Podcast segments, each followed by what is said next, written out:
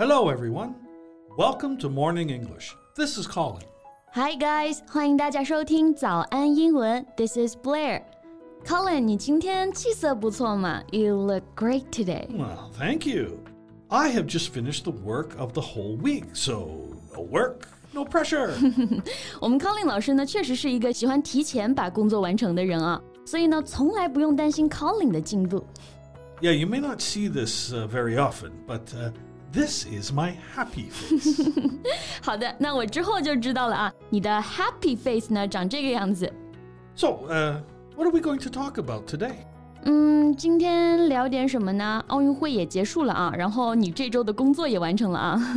Well, did you read the passage I sent you? Oh, yeah, yeah, about the uh, dance girl, right? 嗯，没错。今天呢，给 Colin 老师发了一篇文章啊，是关于一个叫做刘岩的女舞蹈家的故事。 well, you know, I think her story is really inspiring. So, why don't we just make it our topic for today? 没问题啊，那今天呢，我们就来跟大家一起聊一聊身残志坚的女舞蹈家刘岩的故事吧。在节目的开始，给大家送一个福利，今天给大家限量送出十个我们早安英文王牌会员课程的七天免费体验权限，两千多节早安英文会员课程以及每天一场的中外教直播课，通通可以无限畅听。体验链接放在我们本期节目的 show notes 里面了，请大家自行领取，先到先得。Colin，你先给我们的听众朋友们介绍一下他的故事吧。Okay, so um, we all remember how great it was in the opening ceremony for the Beijing Olympics, right? Yes, and we talked about it last time. Yeah, yeah, yeah. So the girl, uh, Liu Yan, she was set to lead in the dance performance Silk Road at the opening ceremony. 对，很多同学应该还记得啊，北京奥运会开幕式的一个叫做《丝路》的舞蹈节目，对不对？刘岩呢，就是在当时作为 A 角演员被选中参加表演的。 Yeah, but just a few days before the show, she fell from a three meter high malfunctioning platform during a rehearsal. 天哪，我觉得这真的是不可想象的啊！就是在开幕式的前几天呢，刘岩在一次彩排当中就不幸从三米高的舞台上摔了下来。那这里刚刚康林老师提到了一个生词啊，我们来学习一下。第一个是 malfunctioning， Yeah, well, if a machine or part of your body malfunctions, it fails to work properly. 对，malfunctioning 我们就可以翻译为出故障。那刘岩呢，就是在彩排的时候从出了故障的这个舞台上摔了下来。彩排这个词 rehearsal。 A rehearsal of a play, dance, or piece of music is a practice of it in preparation for a performance. 对，那这次的事故也造成了很严重的一个后果，对不对 Yes, the accident resulted in nerve and spinal damage. ？Nerve and spinal damage 就是我们说的神经和脊柱的损伤啊。Nerve 神经，spinal 就是脊柱，神经和脊柱都损伤了，肯定舞也跳不了了吧？ And not only that, her lower body was paralyzed, and her career as a classical Chinese dancer, well, was ruined. 啊，听到这种事就好难过呀。这次的事故对于刘岩的打击呢，绝对是致命的。 作为舞蹈演员，他的下半身完全瘫痪了。不仅仅是这次的开幕式啊，可以说整个事业也就这样葬送了。那刚刚我们说到了瘫痪这个词，可以来学习一下 paralyzed。 If someone is paralyzed by an accident or an illness, they have no feeling in their body or in a part of their body, and so they are unable to move. Well, I'd be devastated if I were her. I think everybody would be devastated after such a tragedy. 但是我猜故事的走向一般不会那么简单，对不对？ Well, yeah, you're right about this one. She went through many hard times. I mean, you can imagine, right? An extremely talented dancer lost her legs, but she keeps on fighting. 就算失去了双腿啊，刘岩也从来没有丧失过对生活的信心。 曾经有一段时间呢，他确实是意志消沉，觉得生活无望。但是他后来又开始做了什么呢？Colin 来给我们介绍一下吧。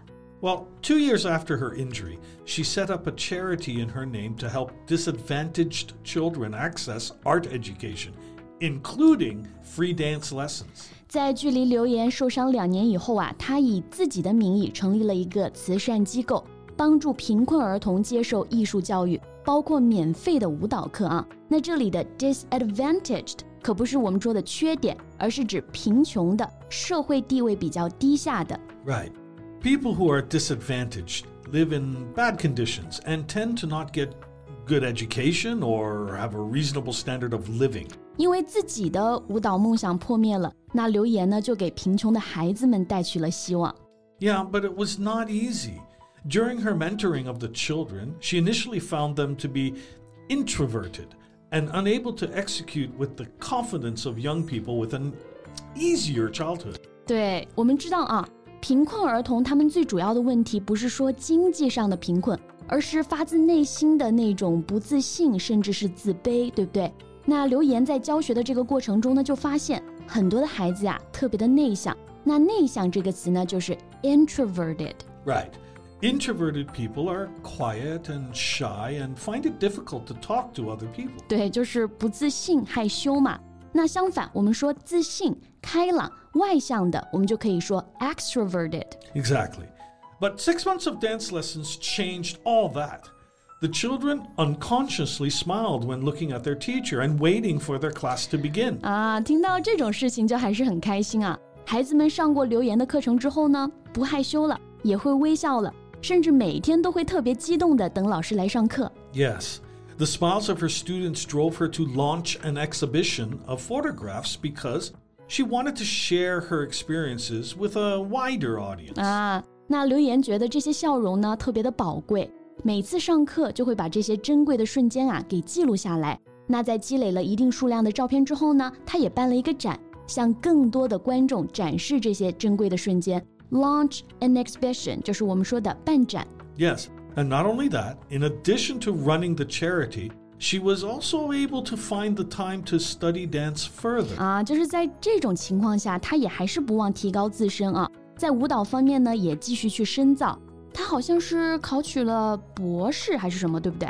Yes, she acquired a doctoral degree in dance theory and now teaches at the prestigious Beijing Dance Academy, where she herself was trained. 啊，那二零一零年呢，刘岩报考了中国艺术研究院的博士，同时啊，重返校园做了一名老师，把自己的经验呢传授给了学生们。 Yeah.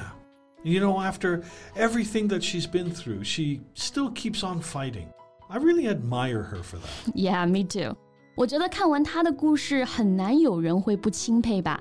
那康林老师，你有什么感想呢？或者有什么人生经验要分享给我们吗？Well, when you encounter a difficulty and you start to struggle with yourself, once you go through it and do it, there will be another you, a better you. 对我们说，穿过风雨终将见彩虹，对不对？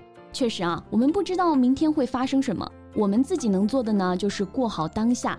但是如果你有刘岩的勇气和毅力，那相信任何困难都不值一提。What doesn't kill you makes you stronger。那也祝愿刘岩以后的人生呢，都能一切顺遂。OK，那我们今天的节目就先到这里了。Hey okay, everybody, thanks for listening. This is Colin. And this is Blair. See you next time. Bye. Bye. 今天的节目就到这里了。如果节目还听得不过瘾的话，也欢迎加入我们的早安英文会员。成为会员，您就可以无限畅听我们每天一场免费的中外教直播课，以及两千多节原创系统课程了。今天我们限量送出十个七天免费试听权限，试听链接放在我们本期节目的 show notes 里了，请大家自行领取，先到先得。This podcast is from Morning English. 学口语就来早安英文。